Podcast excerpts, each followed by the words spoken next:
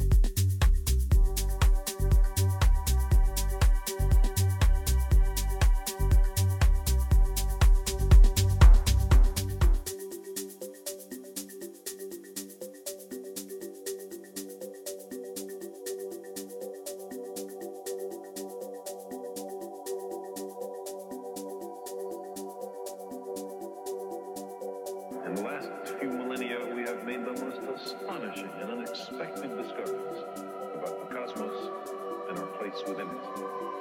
I believe our future depends powerfully on how well we understand this cosmos in which we float like a mote of dust in the morning sky.